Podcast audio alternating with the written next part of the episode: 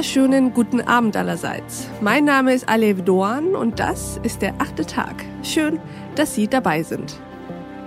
Heute, liebe Hörerinnen und Hörer, geht es ins Eingemachte. Wir alle kennen, davon gehe ich jetzt mal aus, die sieben Todsünden, die die katholische Kirche benennt. Hochmut, Geiz, Wollust, Zorn, Völlerei, Neid, Faulheit bzw. Ignoranz.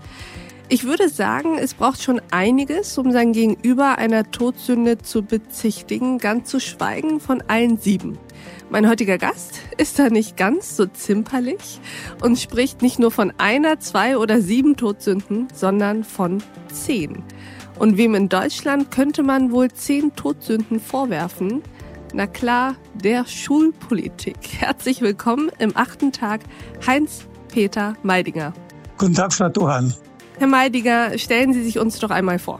Ja, also mein Name ist Heinz-Peter Meidinger. Ich bin mittlerweile 66 Jahre alt, war lange Zeit Lehrer an einem Gymnasium, dann in der Lehrerausbildung, später dann 17 Jahre lang Schulleiter äh, in Niederbayern im Deckendorf und gleichzeitig auch in der Verbandspolitik tätig mehrere äh, Jahre lang als Vorsitzender des Deutschen Philologenverbands und jetzt seit 2017 als Präsident des Deutschen Lehrerverbands. Vertrete die Interessen von circa 165.000 Lehrkräften in Deutschland. Und Sie haben ein Buch geschrieben und ich würde unseren Hörerinnen und Hörern mal gerne eine ungefähre Idee davon geben. Denn zehn Kapitel sind ja analog zu den zehn Todsünden und handeln unter anderem von, ich zitiere, Überforderung, Dauerversagen, katastrophales Krisenmanagement, Vernachlässigung und Totalversagen. Dann gibt es zum Glück am Ende ja ein elftes Kapitel, das den frustrierten Leser vielleicht von einer Auswanderung abhalten soll, nämlich der Ausblick und die Ratschläge. Und weil wir hier im achten Tag sind, in dem wir eben nicht nur jammern, ein bisschen jammern wir schon manchmal, aber eben nur ein bisschen, sondern vor allem konstruktive Impulse geben, konzentrieren wir beide uns heute Abend auf dieses letzte Kapitel, auf Ihre Ratschläge. Herr Meidinger, seien Sie doch mal so nett und denken Sie für uns, mit uns Schule und Schulpolitik neu.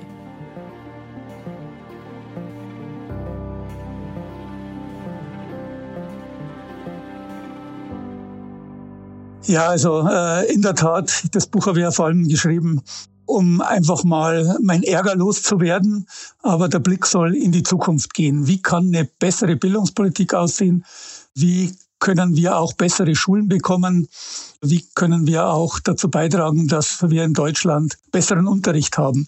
Und äh, um eine bessere Schulpolitik hinzukriegen, glaube ich, müssen wir unseren Bildungsföderalismus äh, reformieren. Das heißt, die derzeitigen Entscheidungsstrukturen sind viel zu schwerfällig. Wir sehen es ja jetzt wieder. Die Länder kriegen es nicht mal hin, einheitlichen Hygienestufenplan zu machen. Äh, viele Probleme bleiben einfach liegen. Vergleichbarkeit. Also eine Reform des Bildungsföderalismus. Das heißt, weg vom Einstimmigkeitsprinzip, äh, endlich mal die Dinge anpacken, einen Bildungsstaatsvertrag zu machen.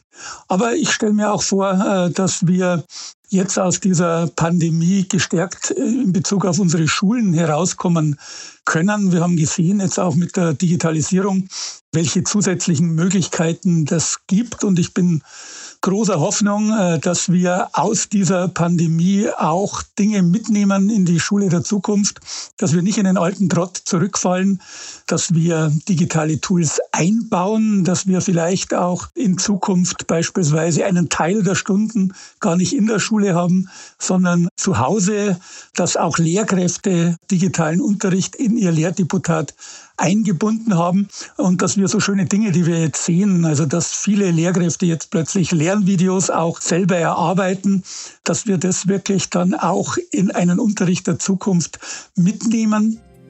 Durch dieses Arbeiten mit diesen digitalen Medien habe ich ein viel besseres Gefühl in der Schule und es macht auch mehr Spaß. In meiner Klasse gab es sehr viele Verbesserungen durch das iPad, da Notendurchschnitte um 0,9 gestiegen sind, also besser geworden sind. Meine Eltern waren anfangs sehr skeptisch, mittlerweile sind sie sogar große Fans davon. Ich finde, die Lehrer, die machen auch gut mit, die wollen es auch. Man merkt, dass die auch Spaß dran haben. Wir haben gesehen, wie viel Kraft in unseren Schulen steckt. Warum wir gut durch die Pandemie kommen, liegt ja nicht an der Bildungspolitik, sondern es liegt oft daran, dass vor Ort enorm viel Engagement da ist, Kreativität, dass Schüler, Eltern und Lehrkräfte an einem Strang ziehen. Und diese Gemeinsamkeit, diese Selbstbewusstsein der Eigenständigkeit, das glaube ich, sollten wir mitnehmen in die Schule der Zukunft auch, ja. Herr Meidinger, eine Frage. Sind Kinder, ist Bildung zu wichtig, um es dem Föderalismus hinzugeben? Bildung ist absolut wichtig, ja. Und äh, ich glaube auch, dass Bildung eine zu geringen Stellenwert hat. In Sonntagsreden groß, aber in der Praxis eben leider nicht. Also als das große Konjunkturprogramm da geschmiedet worden ist im Zusammenhang mit Corona, da sind ja die Schulen kaum bedacht worden. Da hat man geschaut auf Wirtschaft und so weiter. Ich glaube allerdings, Bildungsföderalismus könnte gut funktionieren, könnte für die Schulen gut sein, wenn eben tatsächlich es ein echter Wettbewerbsföderalismus wäre und nicht jedes Land eben das macht, was es für richtig hält und sich um die anderen Länder nicht kümmert. Das heißt, wie schaffen wir das, dass wir den jetzigen Bildungsföderalismus zu einem echten Wettbewerbsföderalismus transformieren? Was sind da die Stellschrauben, an denen man drehen muss? Also das Wichtigste ist, dass man erstmal identifiziert, was sind denn die Probleme, die gelöst werden müssen. Also beispielsweise, dass in der Bundesrepublik Länder gibt, wo die Schüler zwei Jahre hinterherhinken, dass wir Abschlussprüfungen haben, die eigentlich nicht äh, vergleichbar sind dass wir so Dinge äh, wie Integration, Inklusion nach wie vor unbefriedigend gelöst haben. Und um dieses in Angriff zu nehmen, da brauchen wir gemeinsame Beschlüsse, die aber dann auch verbindlich umgesetzt werden. Derzeit haben wir ein Einstimmigkeitsprinzip in der Kultusministerkonferenz, die ja diesen Föderalismus sozusagen moderiert. Und an diesem Einstimmigkeitsprinzip scheitert eigentlich ein großer gemeinsamer Konsens. Es ist immer nur ein Konsens auf dem kleinsten gemeinsamen Nenner. Äh, da passiert wenig, also weg vom Einstimmigkeitsprinzip und dann in einem Bildungsstaatsvertrag genau festlegen, wie die Dinge dann äh, auch bestmöglich geregelt werden. Bildungsstaatsvertrag wäre ein Gesetz. Jetzt haben wir ja nur Verordnungen. Mhm. Das heißt, Sie wollen weg vom Einstimmigkeitsprinzip und wollen dann jetzt zu einer Art Mehrheitsprinzip. Verstehe ich das richtig, dass wenn die Mehrheit für ein bestimmtes Vorhaben ist, es dann reicht, wenn eben 51 Prozent der Länder sagen, das machen wir, dass dann aber auch 100 Prozent mehr oder weniger gezwungen sind, das auch umzusetzen? Also ich wäre für ein Mehrheitsprinzip, allerdings nicht für ein knappes Mehrheitsprinzip, also die berühmten 51 Prozent, sondern ich glaube, eine qualifizierte Mehrheit wäre sinnvoll, damit man dann auch äh, nicht so polarisierte Entscheidungen hat mit knappen Mehrheiten, kann man sich, glaube ich, schlecht abfinden. Aber Zweidrittelmehrheit oder Dreiviertelmehrheit wäre, glaube ich, eine gute Lösung. Dann lassen Sie uns mal gerade auf die aktuelle Lage schauen, die ja es geschafft hat, das Bildungssystem von noch größere Herausforderungen zu stellen als ohnehin schon, nämlich die Corona-Pandemie. Sie haben das eben beschrieben, wie wir es schaffen können, wenn wir uns jetzt dafür entscheiden, dass diese Krise auch zu einer Chance wird und dass wir all das, was wir in dieser Krise gelernt haben, auch künftig noch weiter fortsetzen können. Das klang fast ein bisschen sehr positiv, was Sie da gesagt haben. Das klang sehr nach, jetzt haben wir endlich gelernt, dass Digitalisierung funktioniert und jetzt haben wir endlich gelernt, dass auch Lehrer mobil und von zu Hause arbeiten können.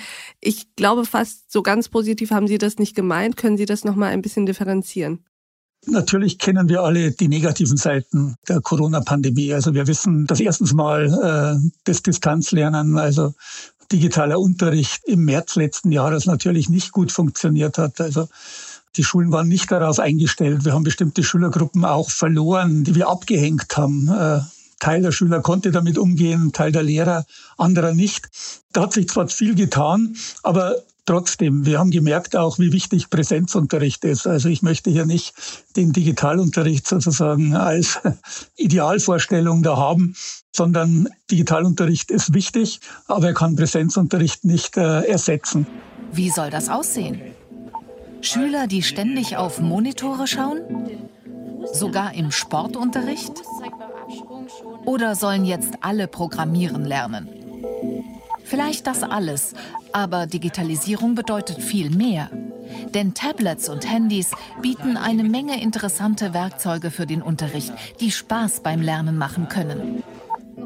Aber ich glaube schon, dass so ein Schub auch gegangen ist durch unsere Schulen. Digitalisierungsschub, der viel auch ausgelöst hat. Also ich habe ja viel Kontakt mit Lehrkräften, mit unseren Mitgliedern. Äh, und äh, da haben viele, die vorher eher noch gefremdelt haben, äh, jetzt plötzlich gesagt, Mensch, das ist ja eigentlich auch toll. Also mit Schülern so direkt jederzeit dann auch Kontakt aufnehmen zu können. Äh, man hat gesehen, wie sich Schülerinnen und Schüler untereinander vernetzt haben. Viele Lehrkräfte haben experimentiert mit Lernvideos. Die wollen dann auch in Zukunft diese zusätzlichen Kommunikationsmöglichkeiten nicht missen. Also die sollten wir mitnehmen. Wir müssen aufpassen, das muss ich als Lehrerverbandsvertreter sagen, dass wir unsere äh, Lehrkräfte auch nicht überfordern. Also gleichzeitig volles Unterrichtsmaß Präsenzunterricht und dann noch sozusagen ständig digitale Rückmeldungen zu geben, das stößt an Grenzen. Ich glaube nicht, dass iPads oder andere Tablets grundsätzlich kooperative Lernformen von sich aus begünstigen. Das muss durchdacht sein, dass die jungen Leute dann an einem Projekt gemeinsam arbeiten und nicht in Einzelarbeit irgendwo versinken und nebeneinander herarbeiten. Oh, elegant. Ja. Ey, tipptopp. Das ist ja eine Gefahr, die man immer wieder anspricht, dass letztendlich unglaublich viel Kommunikation passiert, im Inneren aber eine Vereinzelung passiert.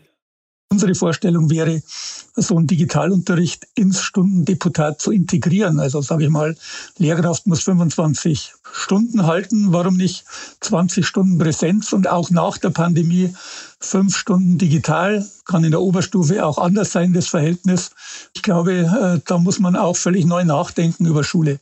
Also 20 Stunden Präsenz, fünf Stunden digital oder 22,3 oder wie auch immer da das Verhältnis ist, das ist sicherlich interessant, damit zu experimentieren und zu gucken, was man jetzt aus der Krise mitnimmt. Und ich verstehe auch Ihre Perspektive so ein bisschen, weil Sie der Lehrerverbandspräsident sind. Aber was Sie eben in so einem Halbsatz ja gesagt haben, finde ich ja doch eigentlich katastrophal, nämlich, dass wir einen großen oder zumindest einen Teil der Schüler in dieser Phase jetzt verloren haben. Also das ist doch eine Katastrophe. Für ein so reiches und gebildetes Land wie Deutschland kann doch das nicht sein, was man einfach mal so äh, in so einem Halbsatz sagt und dann äh, geht es jetzt aber darum, haben wir 20 Stunden Präsenz und 5 Stunden Online-Unterricht.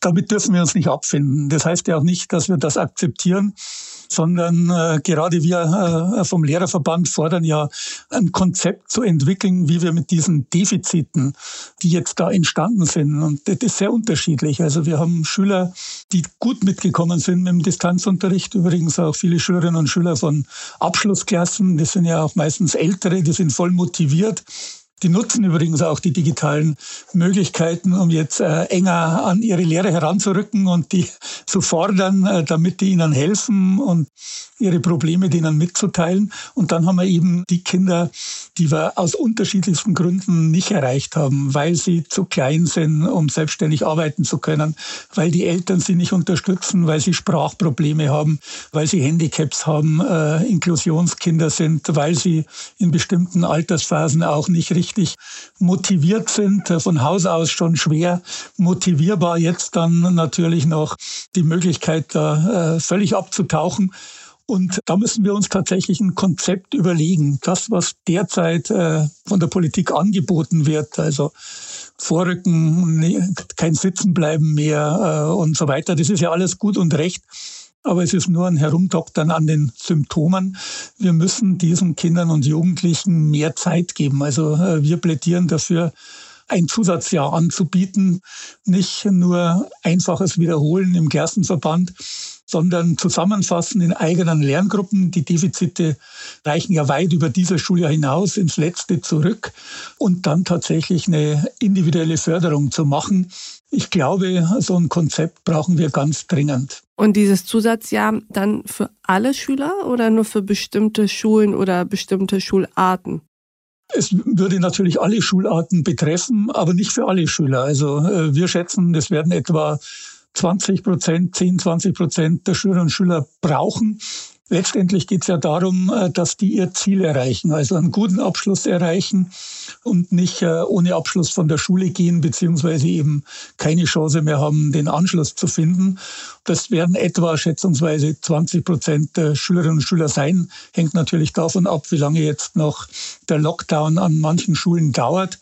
Aber das ist, glaube ich, eine gute Sache. Es sollte freiwillig sein, aber man sollte es so attraktiv machen und man sollte die Eltern und Schüler so gut beraten, dass es dann auch angenommen wird. Mm, und nicht mehr schambehaftet ist und dass es dann nicht doch ein Sitzenbleiben um die Ecke ist, so ein bisschen, nicht wahr? Ja, also wir haben ja schon ein bisschen äh, an den Schulen, wie denn das Interesse ist.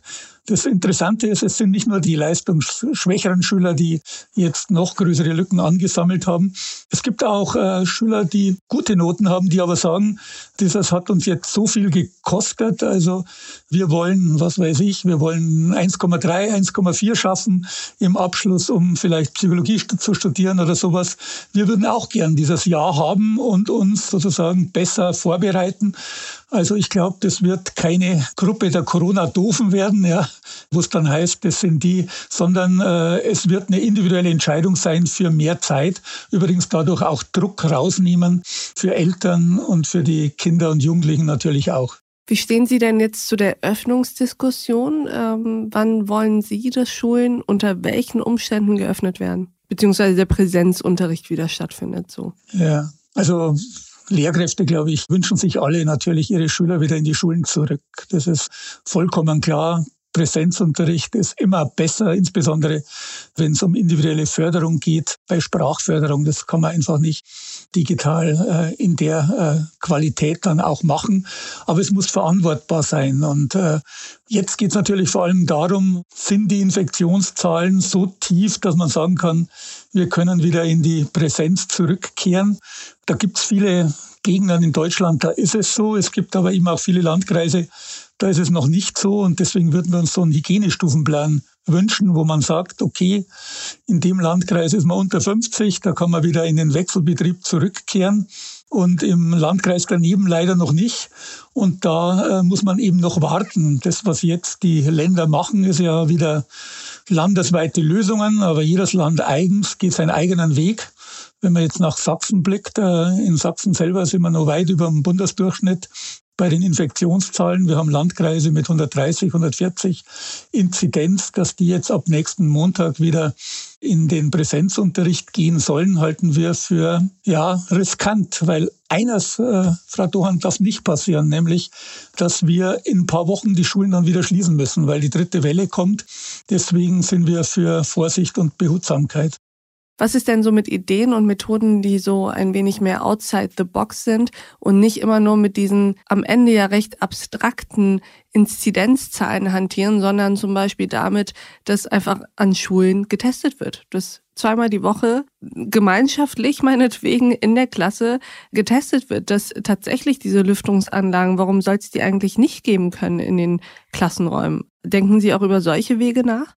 Ja, es hat ja das Bundesbildungsministerium äh, vor wenigen Tagen äh, so ein Konzept, das erarbeitet worden ist, von 40 Fachgesellschaften vorgestellt. Ein ganzes Paket an Hygieneschutzmaßnahmen, die man ergreifen kann. Ich glaube, die Basis ist tatsächlich so ein Hygienestufenplan, der mal einfach den Rahmen setzt, äh, wann ist eigentlich welcher Unterrichtsbetrieb möglich.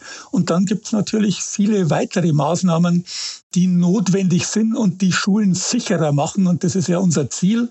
Also die von Ihnen erwähnten massenhaften Selbsttests, Schnelltests sind, glaube ich, ein gutes Mittel. Manche Länder haben es jetzt auch schon angekündigt. Österreich macht es bereits, wo die Kinder und Jugendlichen zu Hause sich schon selbst testen und dann mit dem negativen Test in die Schule kommen. Erstens mal müssen die Voraussetzungen da sein. Bis vor kurzem war in Deutschland so ein äh, Selbsttest gar nicht zugelassen für Kinder und Jugendliche. Ich glaube, das wird jetzt geändert. Und äh, wir brauchen natürlich die entsprechende Anzahl an Tests. Es gibt noch andere Bausteine, Raumluftfilteranlagen, haben leider nur wenige Kommunen äh, angeschafft für ihre Schulen. Und äh, wir müssten auch darüber reden, ob nicht Lehrkräfte in der Impfpriorität nach vorne rücken, weil so wie es jetzt vorgesehen ist, kämen sie erst im Sommer dran und dann ist das Schuljahr gelaufen. Dann hilft es für den Hygieneschutz an Schulen nichts mehr. Man könnte ja auch sagen, die Lehrer prioritär geimpft werden und die Schüler.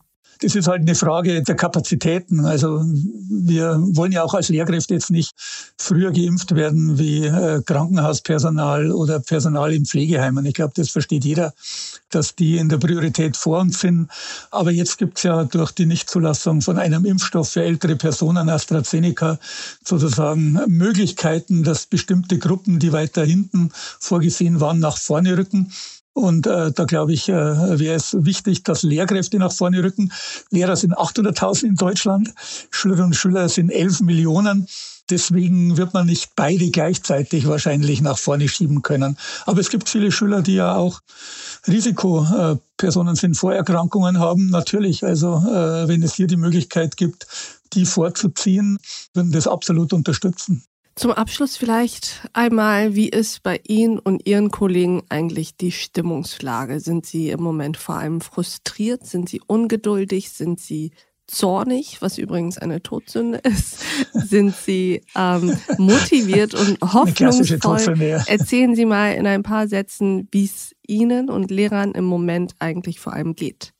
Also die Stimmungslage ist wie übrigens in der Gesamtgesellschaft auch äh, sehr, sehr unterschiedlich. Also natürlich gibt es viele Lehrkräfte, die sich auch Sorgen machen, ob das jetzt verantwortbar ist. Ich meine, als Lehrkraft hat man, wenn man vollen Unterricht hat, äh, am Tag bis zu 150, 160, 170 Kontakte zu Einzelpersonen, die also einem doch dann auch äh, sehr nahe kommen. Da gibt es sicher auch Sorgen.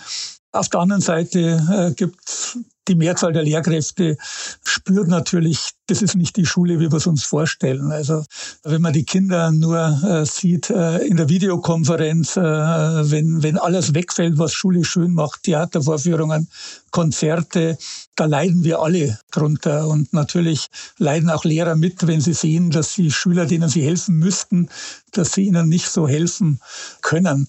Und was wir natürlich jetzt auch sehen, ist, da wo es bereits wieder diesen Wechselbetrieb gibt, also dieses Nebeneinander von Distanzlernen, was ja alle Schulen machen, und Wechselbetrieb, das ist enorm aufreibend. Also äh, äh, dass Lehrkräfte eigentlich vollen Präsenzunterricht dann geben müssen, wenn sie in der Oberstufe stark eingesetzt sind in Abschlussklassen und gleichzeitig aber noch ihre anderen Jahrgangsstufen mit Distanzlernen versorgen müssen.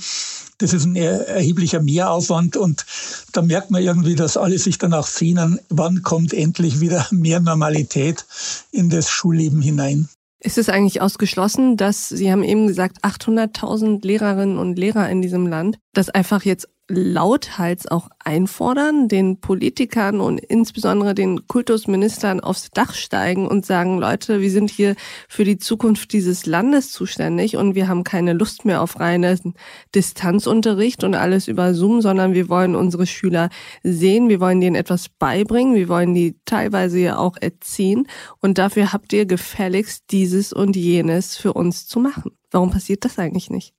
Also wir versuchen natürlich als Lehrerverbände, wir haben ja auch als Deutscher Lehrerverband zusammen übrigens mit Kinder- und Jugendärzten vor ein paar Wochen so eine klare Forderungsliste äh, gemacht mit der Überschrift Macht Schulen zu sicheren Orten, damit wir wieder endlich Unterricht halten können. Manche schätzen ja die Macht von äh, Lehrerverbänden sehr hoch ein, aber ich muss sagen, bei aller öffentlichen Resonanz, die wir haben, leider äh, mit vielen unserer Forderungen laufen wir ins Leere. Also bis heute gibt es keinen Hygienestufenplan, bis heute gibt es eben dann übrigens auch keine FFP2-Masken flächendeckend in Deutschland für Lehrkräfte. An vielen Schulen hapert es immer noch auch mit Lüftungen und Lüftungsanlagen. Also vielleicht müssten wir alle in Streik treten, ja. Aber da sind wir ja in Deutschland sind wir ja Beamte zum größten Teil. Das heißt, da ist auch nicht viel zu machen. Und was soll ein Streik, wenn Lehrkräfte sowieso nicht in die Schule gehen können? Also ich glaube, da sind unsere Machtmittel derzeit äh, etwas begrenzt. Wir hoffen halt auf die Kraft der Argumente und irgendwann werden sie die hoffentlich durchsetzen, hoffentlich nicht zu spät. Hoffen wir es. Macht die Schulen zu sicheren Orten ist doch eine wunderbare Schlussforderung. Vielen Dank, lieber Heinz-Peter Meidinger, dass Sie heute bei uns im achten Tag waren. Ich bedanke mich. Herzlichen Dank für die Einladung in Ihren Podcast. Und ich danke auch Ihnen, liebe Hörerinnen und Hörer, fürs Mithören und Mitdenken. Und ich freue mich, wenn wir uns im nächsten achten Tag wieder begegnen. Bis dahin, auf sehr, sehr bald. Ihre Alev Doan.